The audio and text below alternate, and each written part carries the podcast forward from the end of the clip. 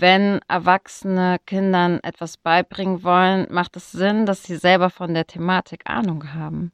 Und das können wir bei Rassismus halt nicht voraussetzen, dass wirklich da ein äh, tiefes Verständnis zu der Thematik besteht. Und wir sehen Antirassismus, Rassismuskritik auch als Reise. Und damit war ganz klar, dass die Menschen, die sich auf diese Reise machen, erstmal feststellen müssen, wo stehe ich eigentlich? Weil wir uns ja nicht auf die Reise begeben können, wenn wir unseren Startpunkt nicht kennen.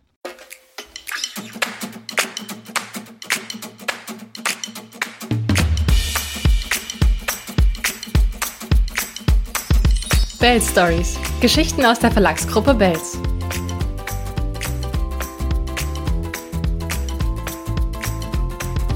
Wie reden wir eigentlich mit Kindern über Rassismus? Was verbirgt sich hinter Secret Education und was ist wichtig, wenn wir Bücher und Spielwaren für Kinder und Jugendliche auswählen? Und wo stehen wir selbst in Bezug auf Rassismus? Heute geht es um Gib mir mal die Hautfarbe. Das ist ein Ratgeber, den sich nicht nur Eltern mal ganz genau anschauen sollten. Hallo zu Bell Stories, ich bin Anne Sauer und ich bin heute wieder digital verbunden mit zwei Frauen, die ein ganz besonderes Buch geschrieben haben. Heute geht es um Gib mir mal die Hautfarbe mit Kindern über Rassismus sprechen. Und ich spreche dazu heute mit Ola Olu Fajembola und Debocho Nimide Dunda Denga. Hallo ihr beiden. Hallo. Hallo, vielen Dank für die Einladung. Man kennt euch vielleicht schon über euren Online-Shop Tebalu. Das ist ein Online-Shop, in dem es Spielwaren und Bücher für mehr Vielfalt im Spielzimmer zu kaufen gibt. Vielleicht erzählt ihr noch mal ganz kurz, wie seid ihr eigentlich zusammengekommen und wie hat sich das dann so entwickelt, dass ihr jetzt sogar ein Buch zusammengeschrieben habt? Äh, wir haben uns 2016 das erste Mal getroffen, wurden von Freunden und Familie zusammengeführt und haben am gleichen Abend per Handschlag beschlossen, unsere Geschäftsidee, die wir unabhängig voneinander hatten, in die Tat umzusetzen, nämlich einen Online-Shop zu gründen, in dem wir all die Spielsachen und Bücher finden, die wir immer gesucht haben, nämlich die, in denen wir und unsere Kinder repräsentiert werden. So ist es zu Tebalu gekommen. Von dort ging ähm, 2018 dann diese Reise los. Tebalu wurde sofort angenommen. Also wir hatten gerade 2018 und 2019 viele Stände bei Literaturveranstaltungen oder anderen kulturellen Veranstaltungen, haben sehr viel Unterstützung bekommen und freuten uns natürlich auch 2019 unter anderem von der Bundesregierung ausgezeichnet worden zu sein, also für den ähm, Kultur- und Kreativpiloten Auszeichnung. Und ja, und dann kam dieser 2020er Jahr, in dem erstmal ähm, alles zu einem, ja, zu einer Vollbremsung kam.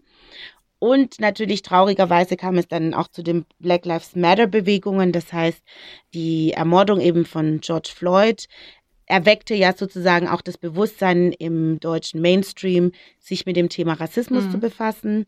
Und in dieser Zeit erhielten wir eben auch sehr, sehr viele Anfragen und äh, Presseöffentlichkeit, die mit uns eben darüber sprachen, ja, wie ist es denn mit dem Rassismus hier im deutschen Kontext und wie sprechen wir eigentlich mit Kindern über dieses sehr schwierige Thema, nämlich wie sprechen wir mit Kindern über Rassismus. Und wie oft hört ihr aber immer noch sowas wie, mein Kind ist noch zu klein? Um über Rassismus oder Antirassismus zu sprechen? Ich meine, ihr seid ja beide auch aktiv ja. in der Beratung, also auch rassismuskritische frühkindliche mhm. Bildung. Ihr bietet auch Antirassismus-Trainings an. Wie oft hört ihr da noch Widerspruch? Also es ist im Prinzip nicht so, dass die Leute direkt sagen, mein Kind ist zu klein, sondern eher die Frage stellen, ab wann. Mhm. Also ab wann sollten wir loslegen? Und für uns ist ganz klar, dass diese Frage wird halt nur von Menschen gestellt, die nicht selber von Rassismus betroffen sind mhm. oder deren Kinder nicht von Rassismus betroffen sind. Mhm. Weil sobald du ein Kind hast, das von Rassismus betroffen wird, stellt sich diese Frage nicht, ist mein Kind zu klein? Also wenn mhm. das Kind rassistische Erfahrungen macht, ist ja spätestens dann der Augenblick, in ähm, dem ein Gespräch fällig wird. Und wenn kleine Kinder Rassismus erfahren, dann passiert das oft in der Kita von anderen Kindern. Das heißt, in dem Augenblick sind auch die anderen Kinder dran, mit ihnen darüber zu sprechen.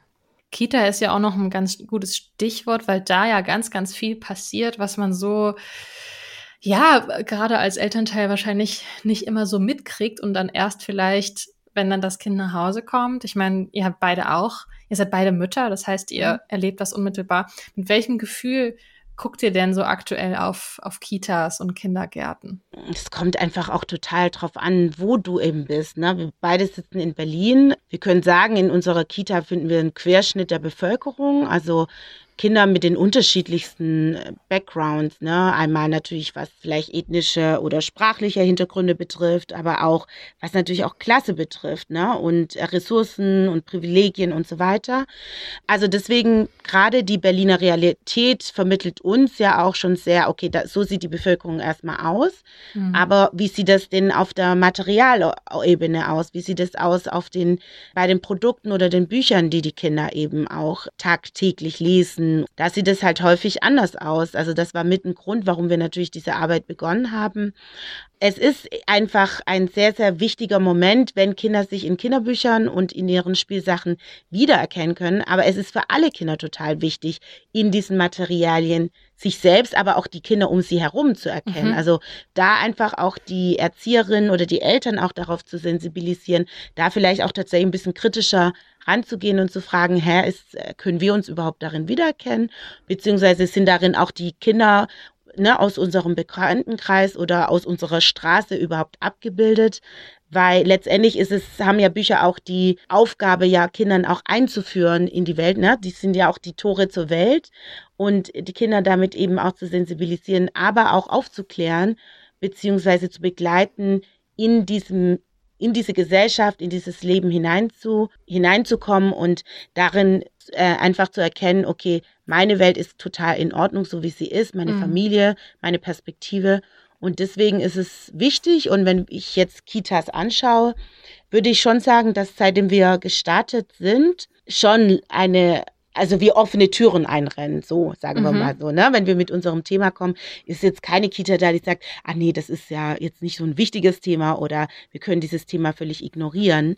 Wir würden schon sagen, dass 2020 natürlich noch zu einem viel stärkeren Bewusstwerden dieser Herausforderung geführt hat und dass Kitas und andere Bildungsinstitutionen da doch noch mal einen stärkeren Druck oder ein stärkeres Interesse empfinden, das auch für ihre eigenen Institutionen umzusetzen, würde ich jetzt mal optimistisch sagen. Aber ich glaube, da ist auch noch wahnsinnig viel Luft nach oben in der Breite, das auch auszuführen. Und es hängt leider immer noch sehr, sehr stark an Einzelpersonen, die in mhm. den jeweiligen Institutionen tätig sind und diese Themen dann einbringen. Also mhm. viele Eltern erzählen uns immer noch, dass sie diejenigen sind, die ihre Institutionen daraufhin sensibilisieren müssen oder das Thema aufbringen müssen.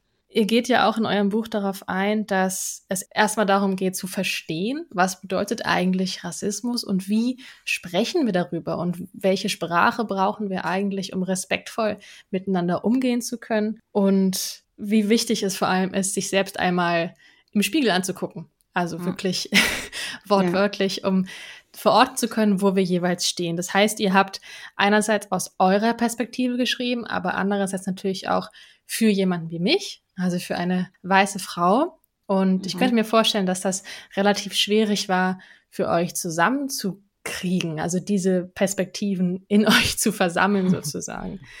Wenn ihr jetzt zurückguckt auf euren Schreib- und Entstehungsprozess, also nicht auf euren, sondern auf das Buch. dem, dem, ihr, habt, ihr habt bestimmt auch einen ja. Prozess äh, hinter euch, könnte ich mir vorstellen. Ja, ja. ja absolut. Also ja. kam ja 2020 die Anfrage vom Belz Verlag, ob wir einen Erziehungsratgeber schreiben würden zu dem Thema antirassistische Erziehung.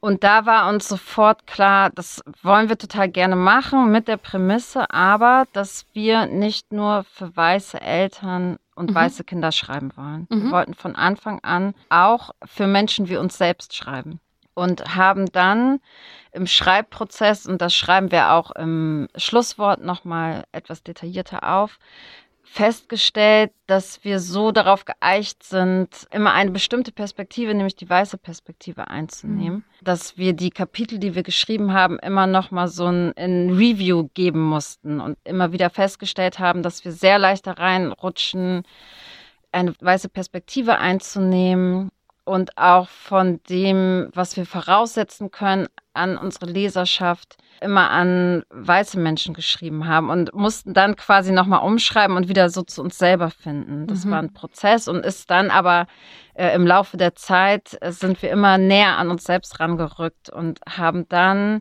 teilweise Kapitel auch getrennt. Also dass dann in dem Buch, gerade bei Übungen, die mhm. wir auch im Buch haben, einfach zwei Spalten gemacht haben. Mhm. Um äh, die Fragen, wenn es um Rassismus geht und auch um die eigene Kindheit und die eigene Sozialisation natürlich bei Menschen, die von Rassismus betroffen sind, sich ganz andere Fragen auftun als bei Menschen, die halt keinen Rassismus erleben. Beziehungsweise auch der Startpunkt ja auch ein unterschiedlicher ist. Eben, es gibt ja gerade auch, ähm, wenn es um Rassismus gibt, ähm, auch ein unterschiedliches ähm, Perspektiven. Also gerade als weiße Person ist es ja so, ne, dass wir meistens im Erwachsenenzeitalter dazu kommen, uns mit diesem Thema zu befassen, aufgrund von gesellschaftlichen Debatten oder tatsächlich auch Erfahrungen, die wir in unserem ähm, näheren Bekannten, Freundinnenkreis machen und so weiter. Und bei uns ist es ja einfach so, wir wachsen hier auf und viele Menschen of Color entwickeln ja aufgrund dessen, ne, dass Stereotype vermeintlichem Wissen der Gesellschaft über dich oder über Gruppen, die so sein sollen oder angenommen werden wie du, eh sowieso so ein doppeltes Bewusstsein. Das heißt, sie sehen sich ja einmal so, wie die Gesellschaft sie sieht. Ne? Ich mhm. bin ein muslimischer Mann. Als muslimischer Mann werde ich so und so betrachtet oder in diesen äh, ne, Stereotypen gesehen. Und einmal bin ich ja einfach ich selbst. Und denke mich immer wieder in diese zwei Pos Positionen. Einmal, okay, in diesen Kontexten muss ich mich stark zurücknehmen, um nicht als bedrohlich wahrgenommen zu werden. Ne? Mhm. Oder als schwarze Person gibt es Stereotype über mich. Das heißt, ich bin, ne, nehme mich in allem etwas zurück, um möglichst dem vielleicht nicht zu entsprechen oder ähm, bestimmte Gefühle oder ähm, in anderen nicht zu erwecken. Also immer dieses innere Spielen, wo bin ich denn gerade, wie kann ich hier auftreten und auch mit welchem Ziel. Wenn schütze ich in dem Moment mich selbst oder gehe ich doch in einen Moment rein und bin dann in einem Laden, ignoriere ich diese Person, die mir immer folgt und schaut, was ich tue. Also mhm. Also dieses, mhm. ne, dieses ja. ständig hin und her jonglieren, das ist ja schon auch etwas, was uns auch, wie Tabby schon sagte, im Schreibprozess immer wieder begegnete. Was ist auch das Leben oft ja natürlich auf Menschen, die marginalisiert werden, ja auch sehr erschöpft, ne? weil sie immer darin schwappen und es ist ja auch allen nicht unbedingt immer 100% bewusst, dass wir immer stetig in diesem Fremd- und ähm, Eigen ja, mhm. Beschreibung oder Betrachtung sind. Und ja, das wäre auf jeden Fall ein wichtiger Erkenntnis auch für uns, ähm, dass das unser Schreiben doch auch manchmal ja erschwert beziehungsweise zum, auch uns selbst zum Nachdenken gebracht hat. Mhm.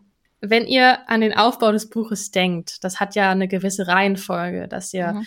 bestimmte Übungen erstmal vorneweg schießt. Was war euch dabei so wichtig? Also, dass das sozusagen nicht direkt reingeht in die Alltagstipps, so könnt ja. ihr das mit euren Kindern machen, sondern dass das ein umfänglicheres Projekt wird. Also Einmal machen wir in der Arbeit, die wir tun und auch in dem Aufwachsen in Deutschland, haben wir die Erfahrung gemacht, dass das Wissen grundsätzlich in der breiten Bevölkerung um Rassismus sehr gering ist. Also wir mussten uns ja auch ganz viele Sachen im Eigenstudium beibringen. Also es wird nicht mhm. in der Schule gelehrt, es wird auch nicht äh, später in Ausbildung oder Schule, äh, Studium beigebracht. Und äh, dann sollen wir einen Elternratgeber zu einem bestimmten Thema schreiben. Mhm. Wenn Erwachsene Kindern etwas beibringen wollen, macht es Sinn, dass sie selber von der Thematik Ahnung haben. Mhm. Und das können wir bei Rassismus halt nicht voraussetzen, dass wirklich da ein äh, tiefes Verständnis äh, zu der Thematik besteht. Und wir sehen Antirassismus, Rassismuskritik auch als Reise. Und damit war ganz klar, dass die Menschen die sich auf diese Reise machen, erstmal feststellen müssen, wo stehe ich eigentlich, weil mhm. wir uns ja nicht auf die Reise begeben können, wenn wir unseren Startpunkt nicht kennen. Und darum ging es einmal darum, festzustellen, wie viel weiß ich eigentlich. Und das andere ist, wie und wo verorte ich mich in einem rassistischen System? Wie wurde eigentlich in meiner eigenen Kindheit Rassismus verhandelt? Wurde überhaupt über Rassismus gesprochen? Wann waren so Schlüsselmomente, dass ich mich mit diesem Thema vielleicht auseinandergesetzt habe? Also all diese Dinge sind total wichtig, um dann erst im zweiten Schritt, wenn das alles abgeklärt ist, wirklich äh, in Kommunikation mit Kindern zu treten.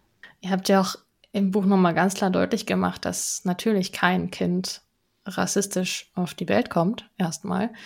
Aber dass ganz, ganz viel, was dem Kind dann begegnet, also von wirklich den ersten Monaten an, dazu beitragen kann, dass es diese Denkmuster verinnerlicht. Genau, also zu den ersten Monaten äh, möchte ich noch mal ein bisschen konkretisieren. dass es so, mhm. dass viele Menschen davon ausgehen, Kinder sehen keine Unterschiede. Mhm. Und das stimmt so nicht. Also Kinder beginnen im Alter von drei bis sechs Monaten Unterschiede zu erkennen.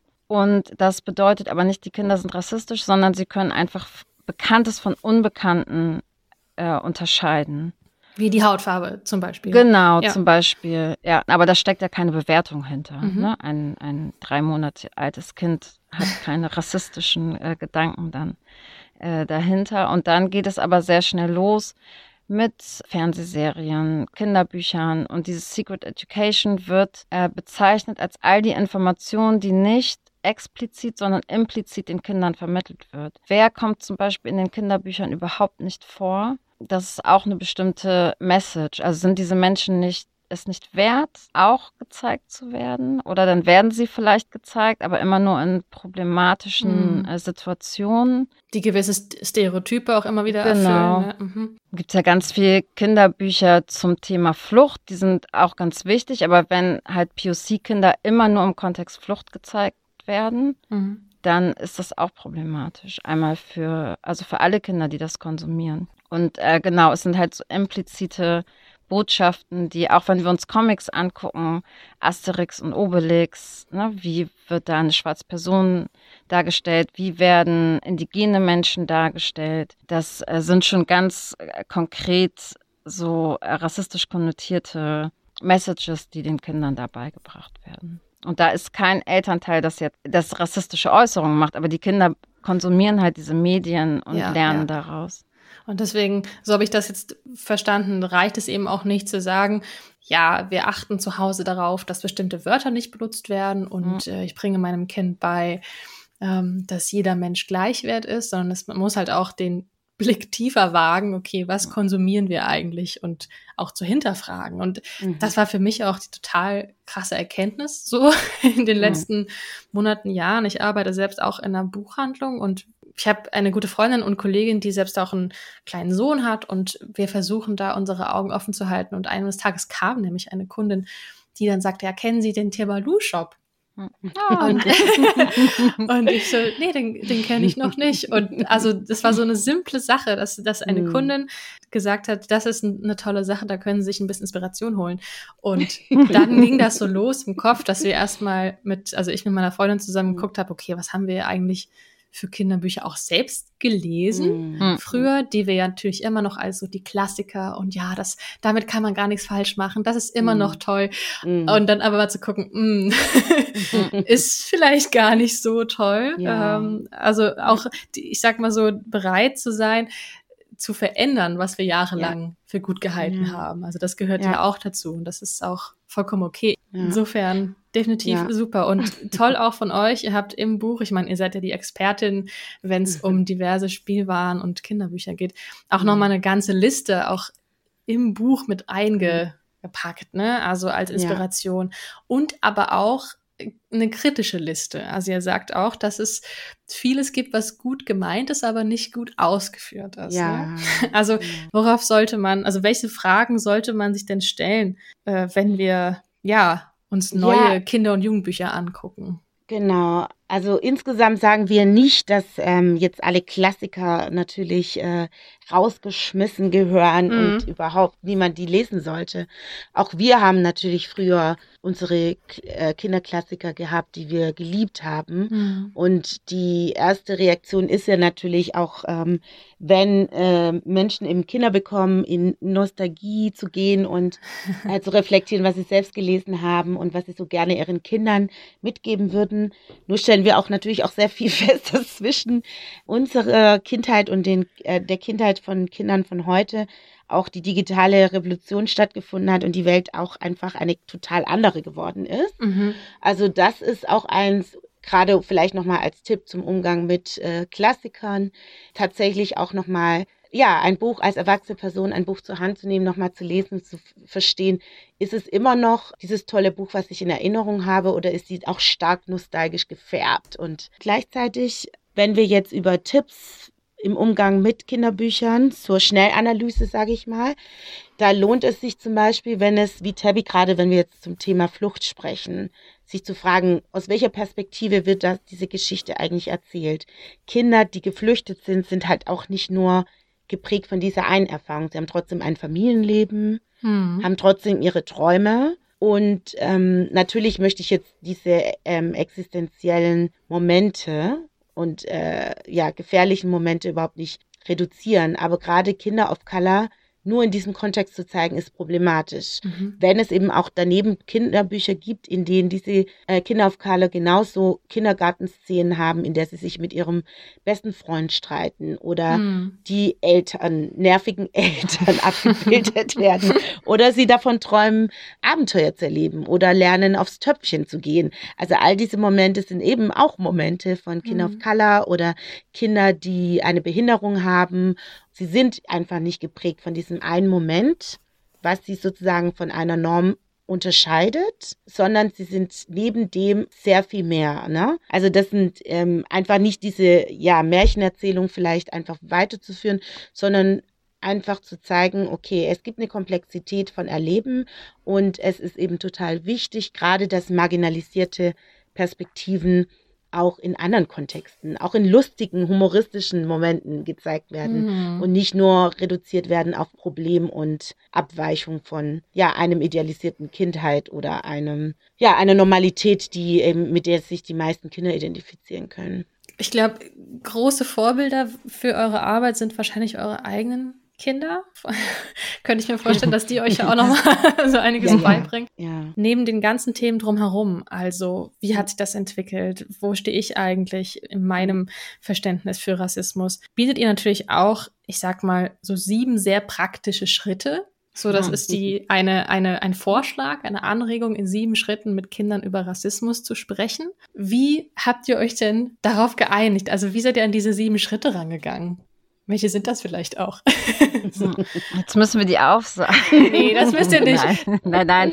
Aber wir sind ja in dem Thema einfach ganz lange drin und auch ganz lange im Austausch mit anderen Müttern, mit anderen schwarzen Müttern.